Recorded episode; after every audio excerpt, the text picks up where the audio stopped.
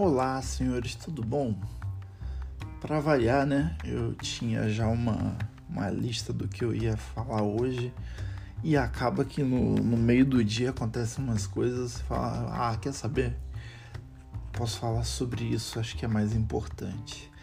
Eu recebi um convite, vai ter um, uma live imperdível no Instagram no dia 23 de setembro, acho que todos têm que assistir é, com três arquitetos maravilhosos, né? José Maria Montanier, a Zaida Mushi e a Raquel Ronick. Né? Para quem não conhece, quem é estudante de arquitetura, obrigado a conhecer. É, são três pensadores eu diria que não só da arquitetura, mas principalmente do, do papel do, do arquiteto no mundo, na cidade, no, no planeta.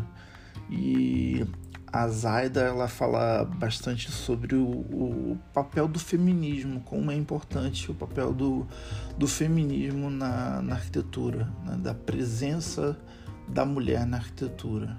Né? É porque historicamente né? É, as faculdades acabam por, por diversas razões, né? É, por destacar o trabalho de arquitetos homens, né? É, pouco se fala do trabalho das arquitetas mulheres, né? E basta você olhar para o lado numa sala de aula, você vai ver que mais de 50% da turma são de mulheres, né? arquitetas. É, que precisam ser empoderadas, né? É, então, nesse sentido, o trabalho da, da Zaida é maravilhoso, né? Raquel Runick, aqui de São Paulo, também discute bastante a questão da, da cidade, né, da formação da cidade, da, do papel histórico, né, de, de, entender a cidade como um processo.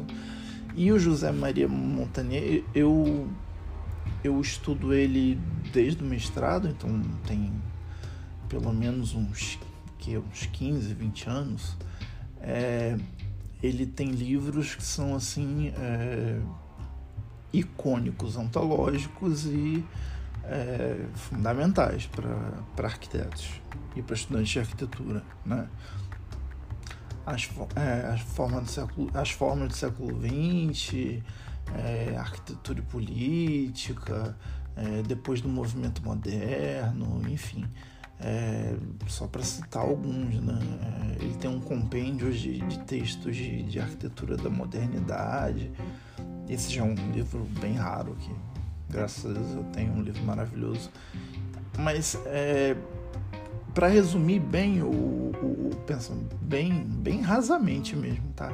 O, o, pensamento dele, que eu usei bastante na minha tese de doutorado, é, ele defende, ele e a Zaida, que, que é coautora do, do livro é, Arquitetura e Política, né? eles defendem uma coisa que a gente acaba esquecendo com o tempo, né? É, por que, surgiu a arquitetura, né? É, qual, qual o papel primeiro da arquitetura, né? É, o que, é cidade, né? Cidade é polis, né? Polis é o mesmo radical grego para política. Então, é, um, uma das linhas de pensamento deles é que a arquitetura é um ato político. E isso é incontestável. É, é, né? E aqui é bom esclarecer, né? É, não estou falando de política enquanto partido político, assim. Ah, você é do PT, você é do PSDB, você é do PSOL. Não, não é isso, né? É política no sentido original da coisa, né? É, quando as pessoas se organizavam lá na Ágora Grega, né, para discutir os rumos da cidade, né? É, é da, dali que surge né, o, a democracia como a gente conhece hoje, né? O direito ao voto, o direito a discutir o, o que, que vai ser a cidade, enfim. Obviamente que nem todo mundo podia votar, né? Isso foi um processo que né, durou séculos e séculos, mas surgiu ali. Então, entender a arquitetura como um ato político é começar entendendo isso. É, segundo ponto que eu acho importantíssimo falar é eu como pessoa física, eu Marcelo, eu tenho o meu clube de preferência, eu tenho o meu partido político, eu tenho minha religião, eu tenho as músicas que eu gosto, eu pessoa física. Eu Marcelo arquiteto, aí já é outra coisa. Eu Marcelo arquiteto, eu não posso ter uma coisa chamada pré-conceitos, né? Seriam conceitos anteriores a, a, um tipo de conhecimento. Então, por exemplo, é, para citar um exemplo bem é, escabroso, né? Eu posso, na minha vida religiosa, ser católico e ser muito bem contratado pela mãe Marisa, que tem um centro maravilhoso, e fazer a, um projeto maravilhoso para ela. Qual a minha obrigação como arquiteto? Estudar a fundo é, o que, que um centro precisa, quais são as necessidades, qual é o programa de necessidade, o que, que a, a, mãe de santo precisa, quais são os espaços que ela precisa. A mesma coisa, um, um pastor me contrata. Tenho que entender quais são os programas de necessidades, ou né, o, um muçulmano, ou um judeu. Então, é, eu não posso deixar que a minha religião interfira é, na qualidade do meu trabalho. Da mesma forma, a política. Eu posso, na minha vida pessoal, defender né, A, B ou C, mas enquanto arquiteto eu não posso. E aí, uma, um fenômeno que eu vinha observando há alguns anos já, é, enquanto dava aula, era uma, uma onda muito crescente e visível né, de alunos bastante jovens né, e de pensamentos extremos. Né, é, só para simplificar, né, é, direita e esquerda são conceitos muito difíceis, muito complexos, mas é, bem rasamente também, né? Quem é de direita quer manter o status quo, ou seja, a coisa como está, né? Quem é pobre é pobre, quem é rico é rico, os pobres produzem para os ricos consumirem. De uma maneira muito simplista. Ou seja, não há ascensão social. Quem é pobre nunca vai ser rico. É, quem é de esquerda, isso vem lá da Revolução Francesa, tá? É, quem é de esquerda é pelo contrário, acha que o trabalhador, através do seu trabalho, consegue subir na vida, né? É, consegue, hoje em dia, seria o comprar o seu carro, comprar a sua casa própria, tá. Então, não faz o menor sentido uma pessoa que seja pobre ser de extrema direita vocês concordam?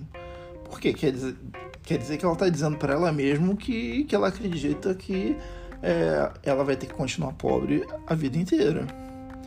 E na faculdade eu comecei a ver um, um número crescente de, de, de alunos é, se autodeclarando, não, eu sou de direita, de, de partido tal, que é de, de extrema direita e tal.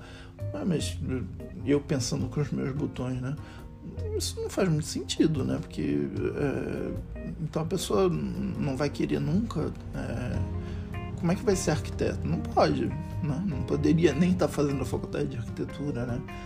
Então, é, entender política é isso. É, não é necessariamente é, se filiar a um, partido, pegar a bandeira e sair pela rua.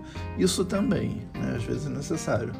Mas entender também o nosso papel na sociedade. Então, quantos de nós já fomos numa plenária discutir é, o código de obras quando estava em votação, né? Acho que muito poucos de nós, né? Quantos de nós fomos debater o plano diretor quando estava né, em vias de mudar? Acho que pouquíssimos. Né? É, então, as decisões políticas sobre o, o que é fazer arquitetura e o que é poder fazer arquitetura acaba ficando muito na mão de pessoas que nem sempre entendem arquitetura, né? Seja por não ter a, o, o conhecimento de fato da coisa, seja porque os interesses são outros, né?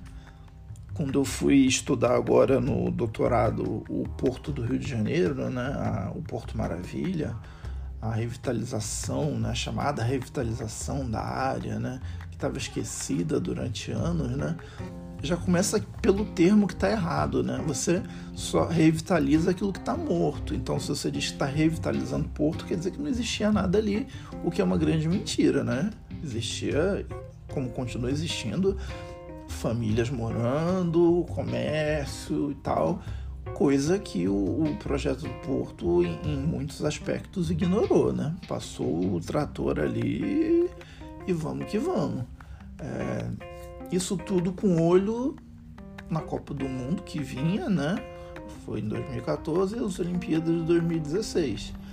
Isso, tanto o Montanier e a, Zaida Mucci, é, é, eles falam nesse livro, Arquitetura e Política. Então, a cidade passa a ser, na verdade, é, tem um, um aspecto político ligado à atração de turistas, não mais não está se pensando mais no bem-estar do povo, né? Então, é, como podemos atrair mais turistas, né?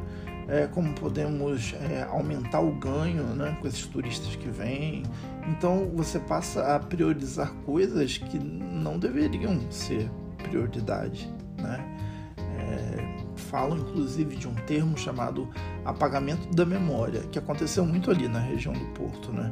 Ali foi a região onde chegavam os navios negreiros, onde os escravos chegavam, era um lugar horroroso, né? um lugar onde as pessoas muitas vezes já chegavam mortas, eram, os corpos eram jogados né? É, ali no, no Valongo e daí durante a reforma para a construção do, do Porto Maravilha foram achados né, é, várias ossadas desses corpos que eram jogados ali, enfim. Ali tem o caso da Imperatriz. Quem quiser se interessar um pouco mais, a minha tese tem bastante parte histórica sobre isso. É, é bem interessante de, de ler o quanto se apaga a memória da cidade através da arquitetura. Então, foi construído em cima de tudo aquilo, né? Onde chegavam os escravos e tal. Foi construída uma coisa totalmente diferente para contar uma narrativa totalmente outra, né? Uma narrativa que corrobora a questão da cidade maravilhosa, né? Então, ali chegam no porto agora, já chegava, né? Agora chegam mais aqueles navios imensos, luxuosíssimos, né? Que as pessoas chegam ali agora, né? Num lugar é, feito, né? Para turistas é, chegarem. E aí a tal da da valorização imobiliária, quer ter um boom imobiliário na área, tanto habitacional quanto de prédios comerciais, acabou que não aconteceu, né? Óbvio, né, que não aconteceu, é, né? Acho que qualquer estudante de urbanismo não saberia responder por que, que não aconteceu o boom imobiliário, né? Não aconteceu porque você não, não previu que precisa ter comércio, serviços, apoio aos edifícios que fossem implantados. Não adianta você botar um prédio no meio do nada, seja ele comercial ou residencial. A pessoa vai fazer mercado aonde? A pessoa vai né, na farmácia aonde? Não vai se você não colocar nada disso, né? Então ali o Porto do Rio virou uma área meio fantasmagórica, né? Tem o Museu da Manhã e você anda um tanto, tem o Aquarrio, tem a roda gigante, tem é tudo atrações que, né? Por que não contar a história do, do rio que aconteceu ali, né? Da chegada dos escravos, da horrível, né? Que foram sequestrados em suas terras natais e trazidos à força e ao invés disso se prefere contar um um museu que não fala do passado, que se remete ao futuro, ok, é uma escolha, né? Cada escolha, uma renúncia, como diria um grande amigo. Mas enfim. Isso tudo para lembrar vocês de assistirem então a live né, da Ronick, do Montaner da Mushi no dia 23 agora de setembro. Eu vou até compartilhar no meu Instagram o, né, o, a arte lá do, do canal que vai fazer essa live para vocês poderem acessar. Acho muito importante. Entender isso, que política não é só né, é, é o fulano e beltrano, né? O mito de um lado, o mito do outro lutando entre si. Isso daí é, é briga de egos. É, política é o que se fazia lá em Roma, na Grécia, na, na Revolução Francesa, enfim. E aí aqui somos muito recentes. É, se a gente for parar para pensar, nós tínhamos escravos até muito pouco tempo atrás, né? 1888, que foi praticamente ontem, né? A gente está historicamente é, é 0,1 segundo, né, de história, não é nada. A nossa democracia, então, nossa, nossa democracia eu participei, eu estava vivo, eu, eu já era um ser humano neste planeta, né? Assisti a transição do governo de ditadura para o governo democrático, né? Deu certo de primeira? Não. Tanto que a eleição de 89, né? É, enfim, é, teve né, primeiro Tancredo fazendo a sucessão, aí morreu, ah, Sarney, aí vai, né? É, e, e, veio todos esses governos né, que, que nós tivemos e infelizmente é, acho que nós batemos o recorde mundial de, de impeachment, né, de, de presidentes. Né? Então não sabemos ainda escolher, votar, porque a nossa mentalidade ainda está lá no século XIX, né? século XVIII, né?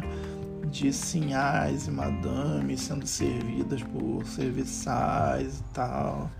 É, isso eu vou deixar para outro podcast, né? É, que existe até hoje, né? O quarto de empregada, né? O banheiro de empregada, entrada de serviço, né? As pessoas usando aventais, servindo seus patrões, né? Essa semana teve um vídeo que viralizou, né, de vários homens senhores, né, brancos da classe alta, rindo e gargalhando na mesa, né, enquanto eram servidos por mordomos, né, em castiçais. Então é isso, a gente vive num país em que tem milhões de pobres, pouquíssimas pessoas com condições, e essas pessoas com condições se mantêm no poder, né? o que, que tem a ver com a arquitetura? Tudo, né? Nós arquitetos pensamos o mundo e ao pensar o mundo a gente tem o poder de mudar o mundo. Pode parecer muito poliana isso, né? Muito, muito sonhador, né? Mas eu tenho certeza que se todos pensassem assim, que a gente tem em nossas mãos esse poder transformador, o mundo seria outro né? A começar por mudarmos a nós mesmos, né? É isso. Um beijo para vocês.